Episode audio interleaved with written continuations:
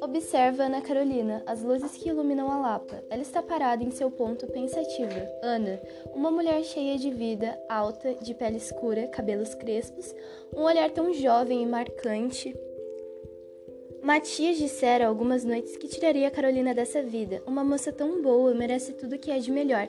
Ele diz com entonação, mas hoje a situação não é a mesma. Ele dá tudo de si em suas apresentações e mesmo assim não for o suficiente. O medo da rua corrói toda a sua carne. Ele diz: Isso não é lugar pra gente, mas Ana precisa trabalhar, independente se tiver de morar sobre o teto de uma casa noturna. Ela sai mais uma noite procurando por seu conforto, nem que isso lhe custe o pior. Ana Carolina coloca um conjunto apertado e saltos. Os homens dizem gostarem de mulheres comportadas, mulheres vestidas como mulheres, mas deixavam as suas em casa e frequentavam as casas das rosas nas noites. Ela encontra uma senhora, Fátima. Fátima era uma ex-prostituta local. Ela elogia a roupa de Carolina, então a garota retruca que ela deveria comprar uma igual, mas não acredita no que diz. Mulher tem prazo de validade, nosso comportamento tem que ser datado, nossas conversas precisam ter hora.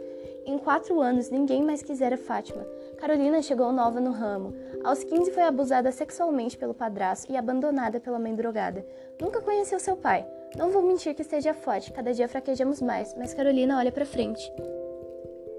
Carro cinza atinge os olhos de Ana Carolina com seu farol forte, e de lá sai um homem alto, de cabelos castanhos, com uma quietude. Ele apanha 20 cruzeiros do bolso e invita Ana Carolina.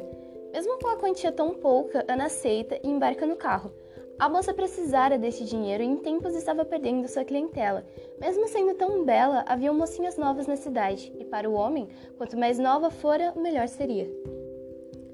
Ela faz seu serviço, recebe o trocado e em três meses o ocorrido desse dia se repetem constantemente. Evandro suplica uma paixão, diz que irá mudar a vida de Ana, lhe dará uma casa, filhos e o sustento da moça. Mas Matias sabe que não há veracidade em sua fala. Eles acham bonita a Roberta, isso eles acham bonito. Branca, magra, nem se dá como transexual, Carolina. Eu não, eu sou preto, eu sou pobre, a gente é. Carolina, essa coisa de que você vai encontrar um homem que te ame para sempre é ilusão, isso não existe. Acorda, Ana Carolina. Mas a moça ainda tem esperança de achar alguém que a ame, que a acolha e aceite. Tem esperança de que existe alguém assim. Ela luta pela chance de ser amada da maneira que é. Ana desampara de Matias. O rapaz se entristece, mas sem perdões, pois sabe que nunca esteve errado em lhe dizer a verdade. A moça então vai para o seu ponto. Sua paixão é tão forte. Ana está cega por um amor que só existe por sua parte. Evandro chega no local e ela embarca em seu carro acinzentado. Ela diz que aceita viver com ele e construir um futuro, mas a sua expressão não é de felicidade. Durante todos esses meses, tudo não passou de uma mentira. De mentira somos feitos. Ele está com outra datada? Ana se questiona.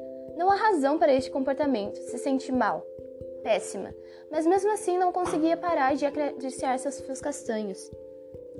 A melancolia tem seu charme ainda mais quando se é apunhalada por um homem que acredita ser seu verdadeiro amor. Seu sangue na calçada refletem seus sonhos derramados em uma base de mentiras. Só mais um corpo desovado. É o que resta para Ana Carolina. Evandro entra em choque, desespero, mas isso não se vende arrependimento. Ele nunca se arrependeu. Não por estragar a vida da menina, não por essa história terminar com Matias se abrigando nas ruas, pela fome, pela podridão. Essa é só mais uma noite na Lapa. E quem me dera ser as paredes deste casarão para ver essa pataquada em terceira pessoa e rir de quem vive dentro desses 60 metros quadrados, contar todos os amores e desamores que passaram por aqui, mas não contar a ninguém, pois sou só mais uma parede concretada cor de areia. Como sou um projeto de humana boca aberta, vou ficar em silêncio para não sentir inveja de tijolos.